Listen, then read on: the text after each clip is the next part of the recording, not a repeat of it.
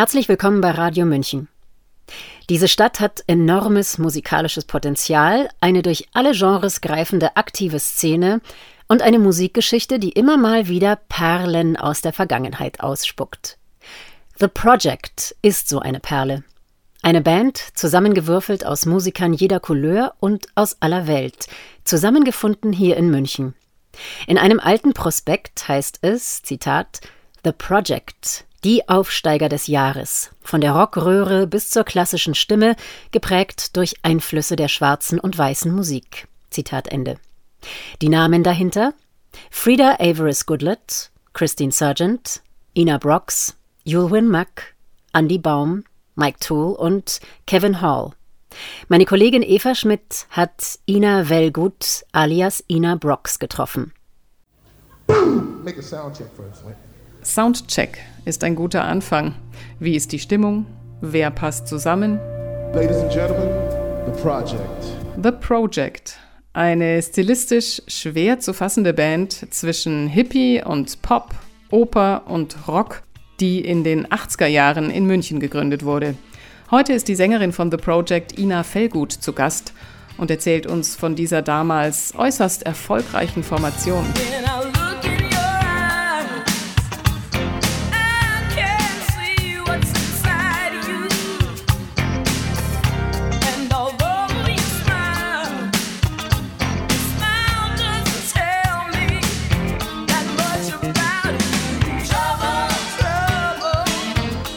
Haben uns auf einer Party mehr oder weniger zusammengefunden, weil Sänger haben ja immer ihre Stimme dabei.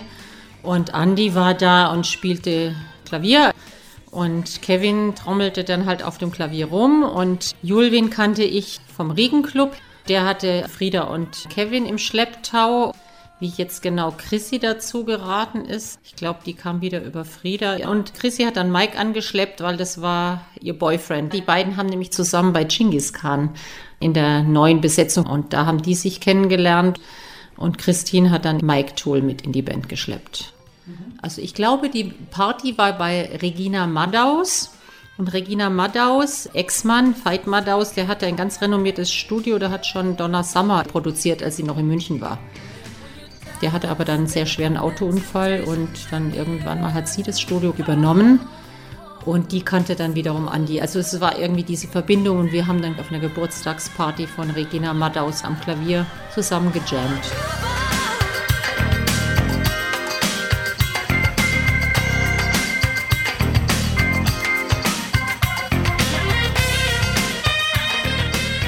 Und das war etwa im Jahr 1981. Welcher Art Musiker war denn das? Also wir haben ja alle sieben gesungen. Es war ja eigentlich eine Gesangskombo und Andy konnte eben hervorragend Klavier spielen. Andy Baum, dann Mike Tull ist Singer-Songwriter, der spielt eben Gitarre. Und Julwin Mack, der hat auch Klavier gespielt und eigene Songs veröffentlicht. Ich spielte eben Saxophon, also ich spiele auch noch mehr, aber in dieser Band eben Saxophon und Gesang. Das kann man leider nicht gleichzeitig. Und der Kevin Hall, der war ein ausgebildeter Schlagzeuger, der war auch Kapellmeister bei so einer Army-Band. Da hatten wir eigentlich alles Notwendige beisammen. Kevin hat viel auch Congas gespielt. Der war eigentlich hinten am Schlagzeug verschenkt sozusagen, weil der so ein guter Frontman war. Der war der absolute gute Entertainer. Und deswegen haben wir später einen Schlagzeuger noch dazu angeheuert. Was macht eigentlich einen guten Frontman aus? Er hat einfach unheimlich gut performt und konnte sehr gut so das Call and Response mit dem Publikum das konnte er, weil er in Amerika das eben mit Army Bands gemacht hat. Also da marschieren und hier und jetzt äh, gehen wir nach vorne links und also diese Ansagen eben machen und die Leute dazu zu bringen, was zu tun. Das kann man auch ganz gut hören in diesem Drum Solo. Der war einfach die Stimmungskanone.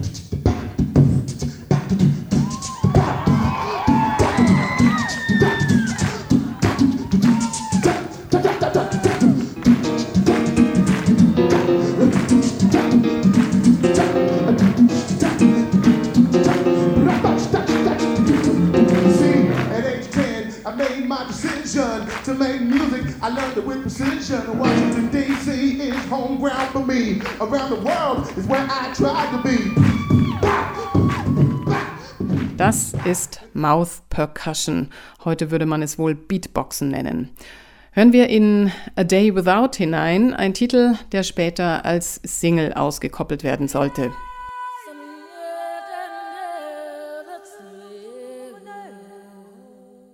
When the storm gets too rough and we've all had enough of the visions we see as time goes by.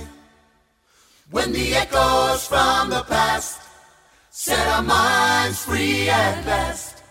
Oh, that could surely be a day without, without fear, without brutality, without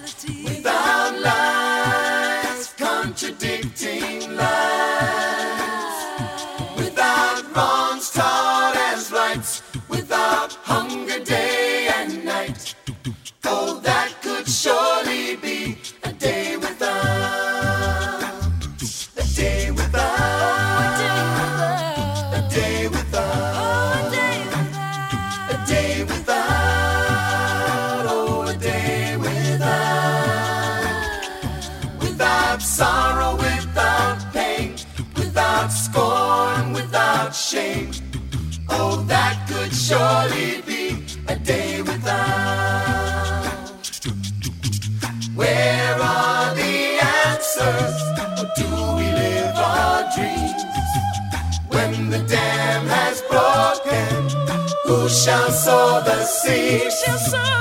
Obstacles are plenty before we reach the shore.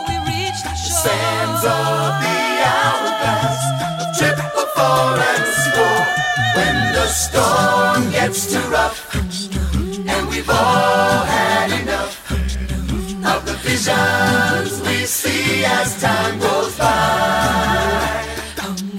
When the echoes from the past set our minds free at last.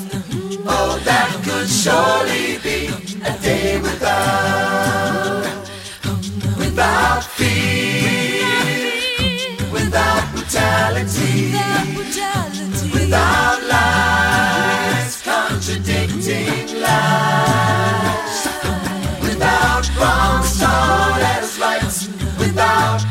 hunger day and night.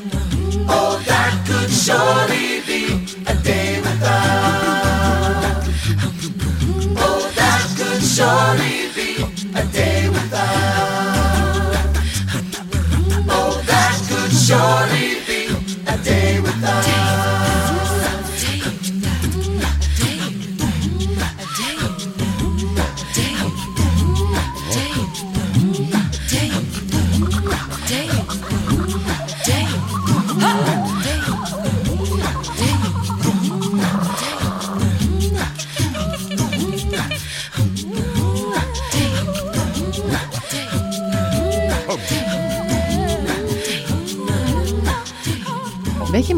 sollte es denn eigentlich werden? Worauf wolltet oder konntet ihr euch einigen?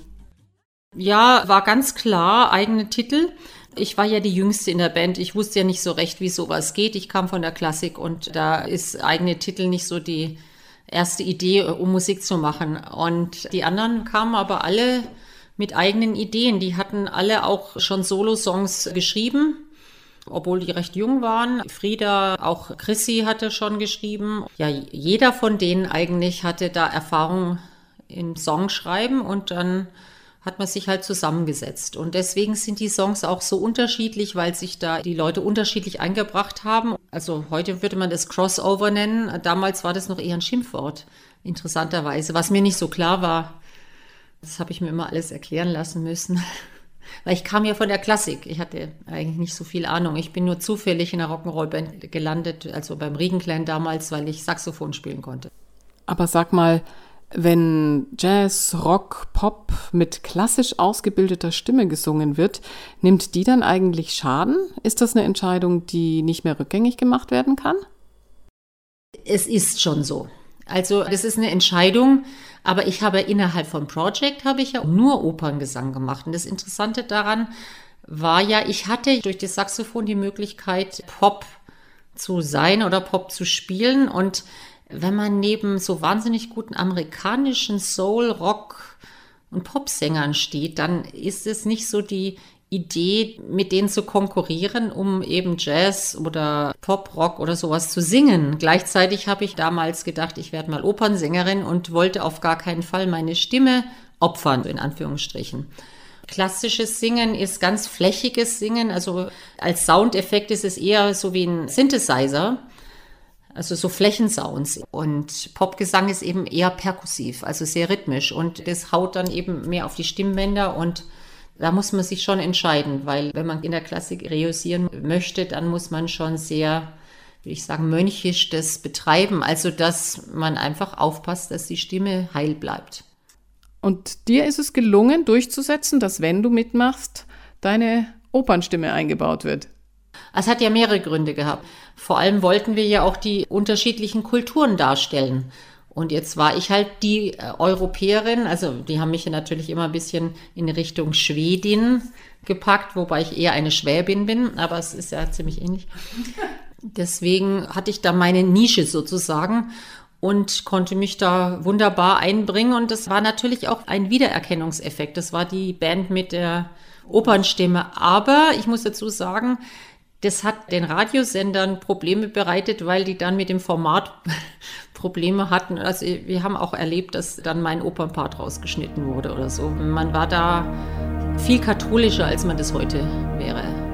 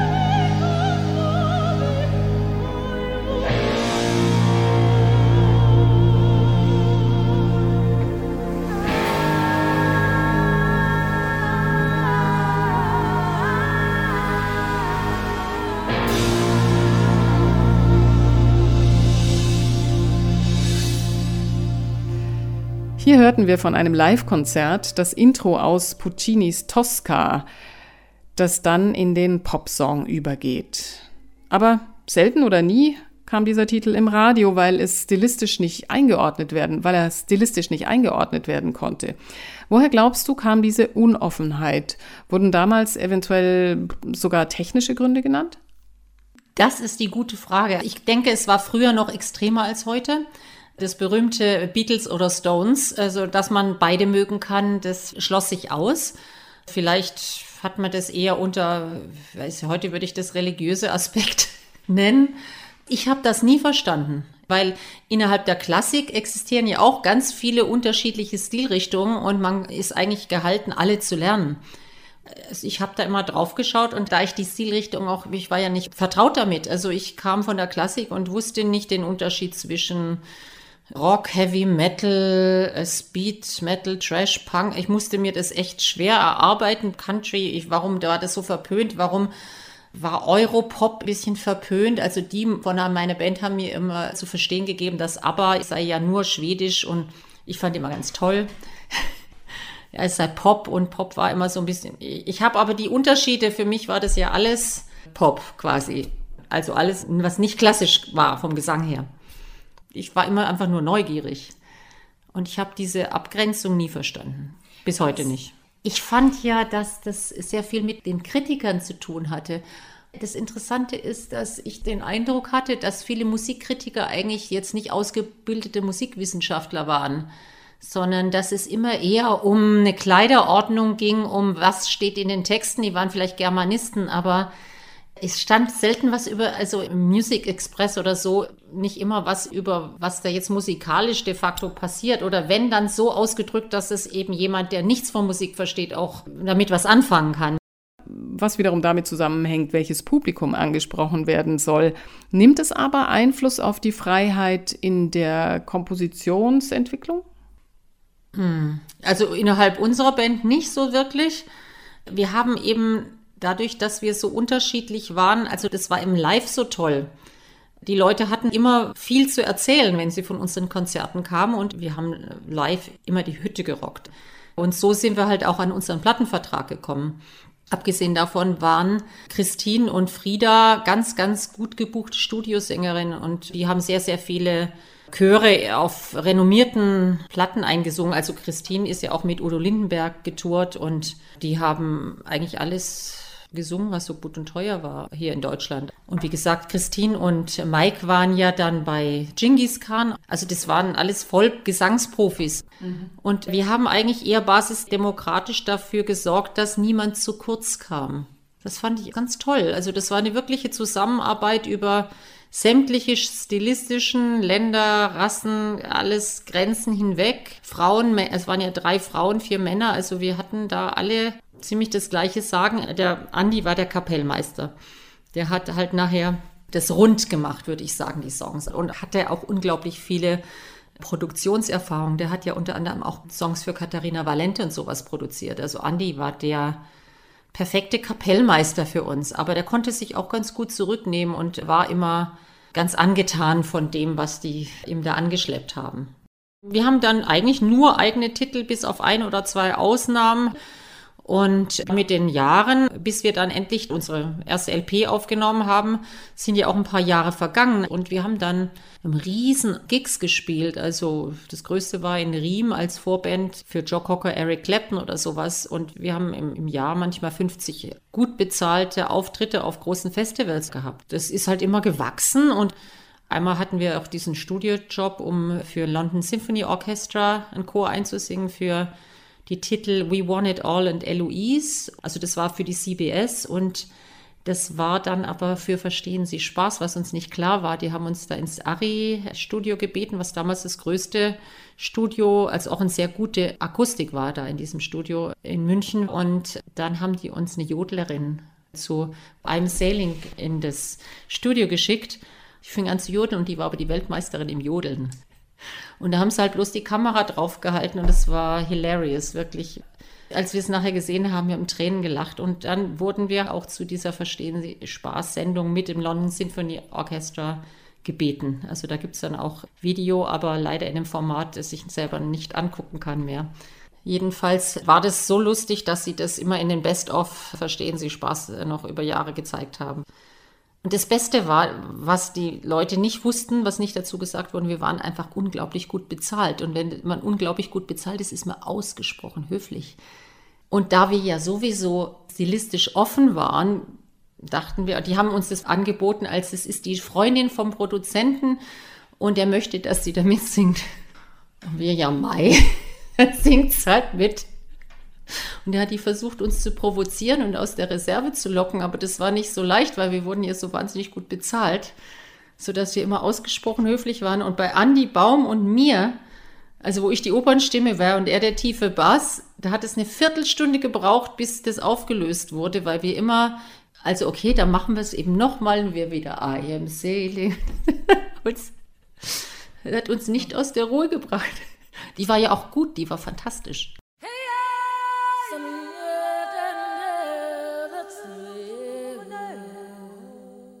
Die erste Platte erschien, das Cover, fotografiert von dem Fotografen Rosfeltus, wahrscheinlich besser bekannt als Vater von Barbara Becker. Und die Band war komplett als Berber verkleidet. Der Titel der Platte, wie könnte es anders sein? The Project. When the storm gets too rough and we've all had enough of the visions we see as time goes by.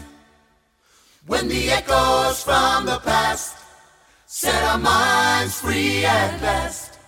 Oh, that could surely be a day without, without fear, without brutality, without lies contradicting lies,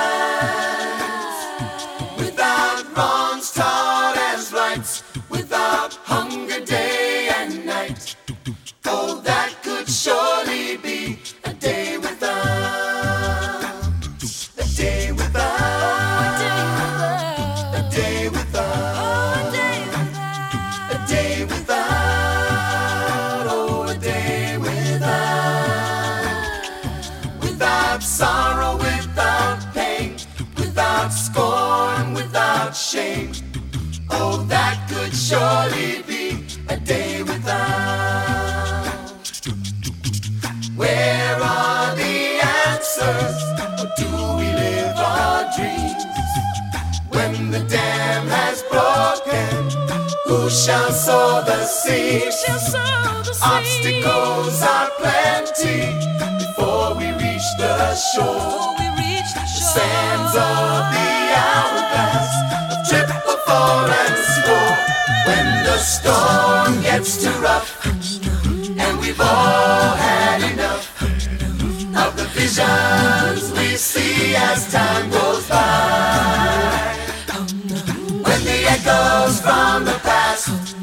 Set our minds free at last. Oh, that could surely be a day without, without fear, without brutality, without lies contradicting lies, without wrong start as rights, without hunger day and night. Oh, surely be a day without. Oh, that could surely be a day without. Oh, that could surely be a day without.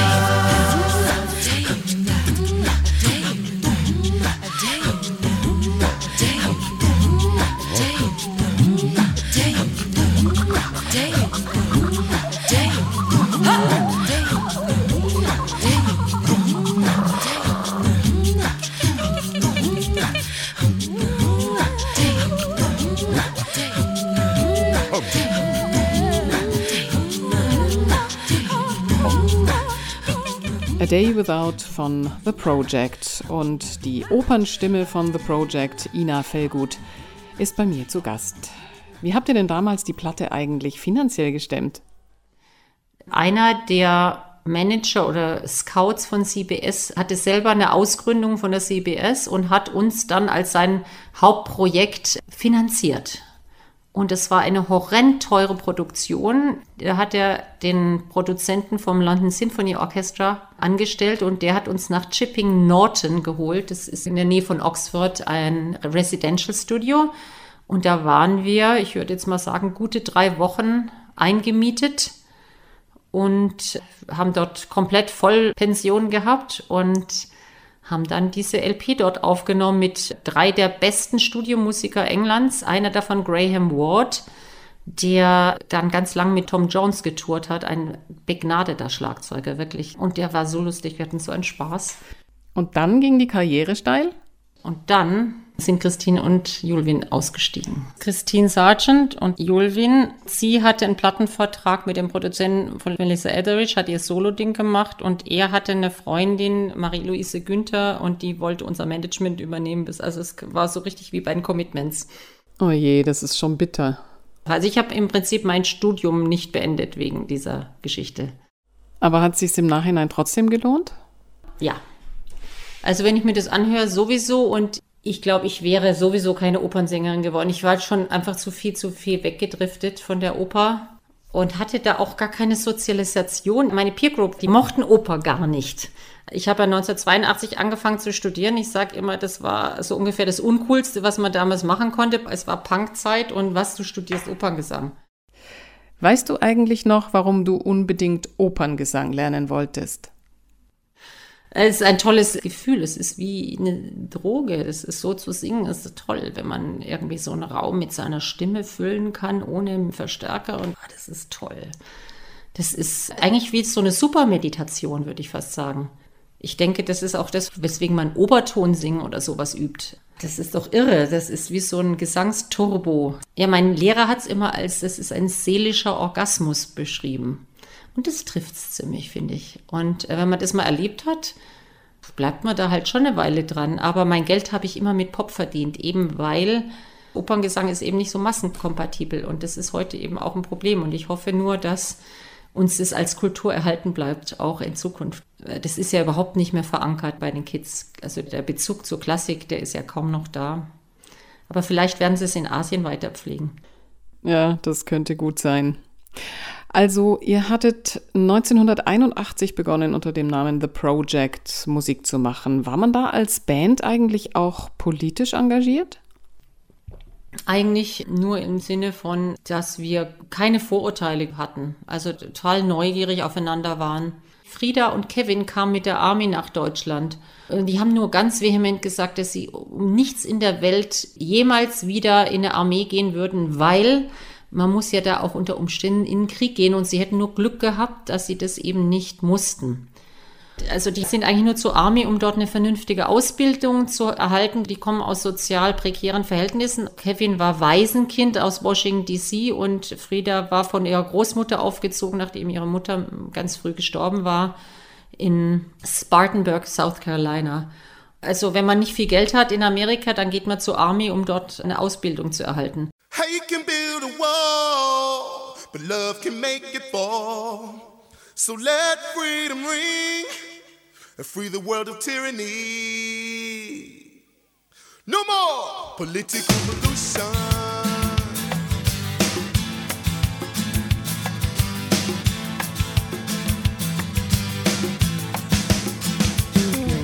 A little girl standing at the crossroads as the trucks go by.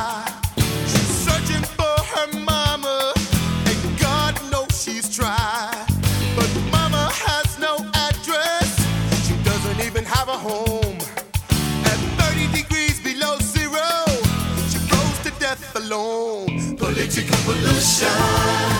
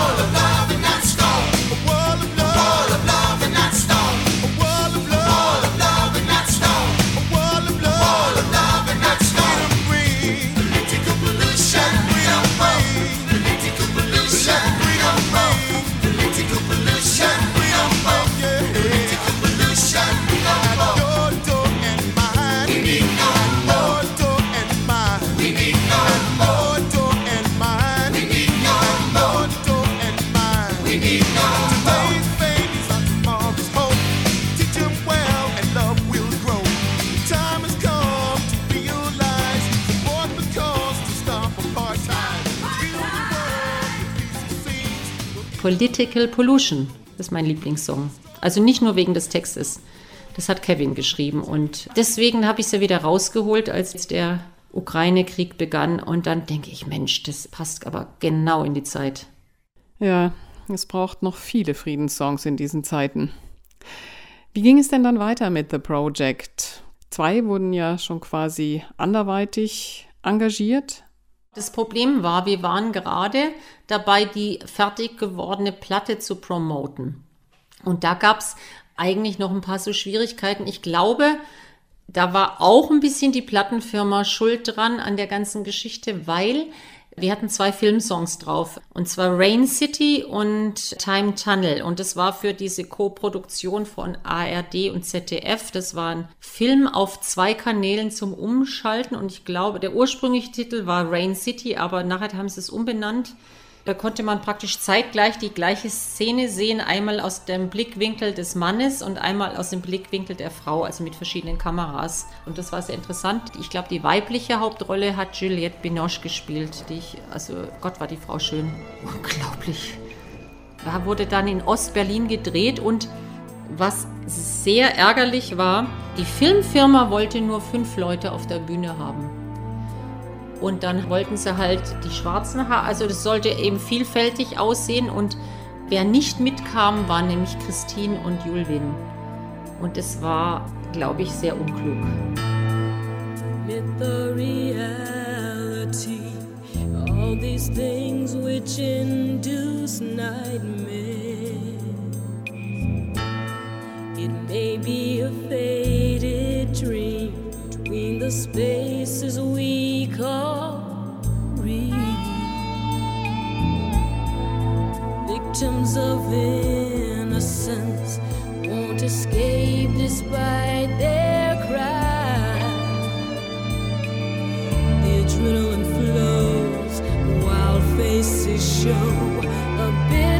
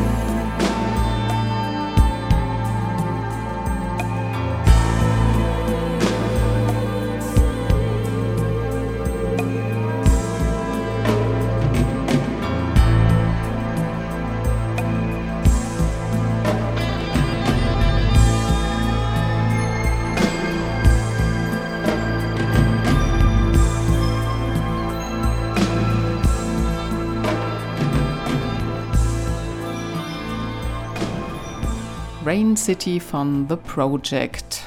Die Band war also noch nicht auseinandergebrochen. Wie ging's weiter? Wir mussten weiter promoten, weil es waren 650.000 Mark äh, produziert. Und dann haben wir ganz schnell einen Ersatz für Christine gesucht und haben Julwin nicht ersetzt. Also dann haben wir zu sechs weitergemacht und auf die Art und Weise kam Ruth Kirchner zu uns in die Band. Die hat ihre Sache fantastisch gemacht, hat sich da ganz schnell eingefunden, war reizend, also ganz, ganz nette Person. Und dann haben wir weitergeschrieben, haben wir eben neue Titel geschrieben, um eben Ruth da auch mehr einzubinden. Und dann haben wir in Emmerts haben so eine Writing Session gemacht, das war super nett. Und da sind eben viele dieser Titel entstanden für die zweite LP, die wir als Live-LP gemacht haben. Und das Interessante von der ersten LP war, wir waren ein bisschen enttäuscht, weil der Produzent dann doch sehr, sehr viel geglättet hatte. Also wir haben beschlossen, die zweite LP muss eine Live-LP sein, weil viele Dinge eben nicht zu transportieren sind, wenn das so geglättet ist. Dann klingt es zu poppig, also zu weich einfach, weil das so eine Gesangsband war, eben nicht mit kreischenden Gitarren und viel Drums und nicht wie eben viele Sachen heute. Dadurch, dass es ein Chor war, ist es natürlich sofort weicher. Stichwort ABBA oder Les Humphrey Singers oder sowas. The Project. Sie waren Hippies und sind Hippies geblieben, auch als Punk und Techno kamen. 1994 löste sich die Band auf. Ina ging nach Berlin. Gigs konnten schwerer und schwerer organisiert werden. Frieda verabschiedete sich in die Schweiz. Christine wanderte nach Schweden aus. Kevin ging zurück in die USA. Manche Kontakte bestehen, andere brachen gänzlich ab. Einige machen weiter Musik. Ina spielt und singt heute in verschiedensten Formationen. Ihre Lieblingsband sind die Gabis, eine Coverband. Das ist ja der springende Punkt. Man muss als Coverband, und das habe ich begriffen, eigentlich reüsieren, bevor man, sagen wir, Mitte 20 ist. Wenn es geht, vielleicht noch Ende 20. Aber danach, man wächst immer mit seiner Generation und dann muss man immer die Musik spielen, die quasi gemäß der Generation ist. Also die Gabis würden jetzt nicht von 18-Jährigen gebucht, sondern man bedient einfach den Geschmack seiner Generation. So ist es einfach. Und da wir eine sehr große Generation sind, ist es überhaupt kein Problem. Also man kann da in Würde altern mit Musik.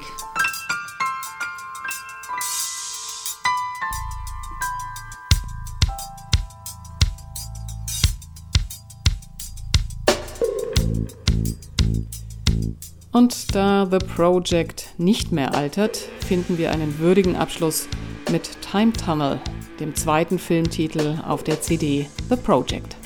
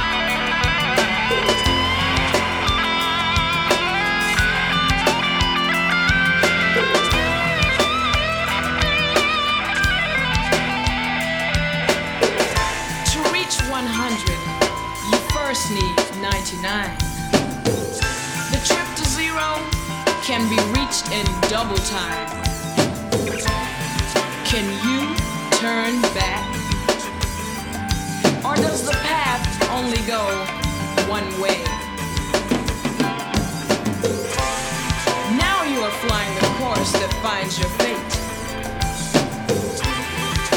Are you too early? Or did you come much too late?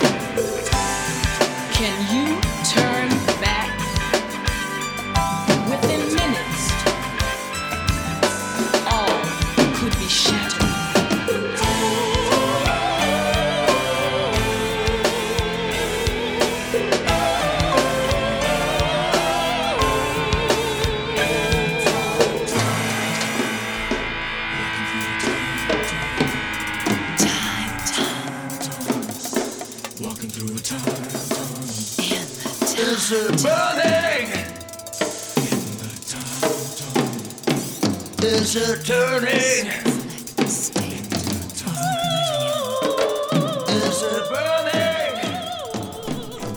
Mit Time Tunnel beenden wir unsere musikalische Zeitreise in die 80er und 90er Jahre. Sie hörten die Sängerin Ina Wellgut über das erfolgreiche, leider kurze Schaffen der Band The Project. Eva Schmidt hatte sich mit ihr unterhalten. Ab jetzt gibt es The Project regelmäßig auch bei Radio München zu hören. Mein Name ist Sabrina Khalil und ich wünsche Ihnen noch einen beschwingten Tag.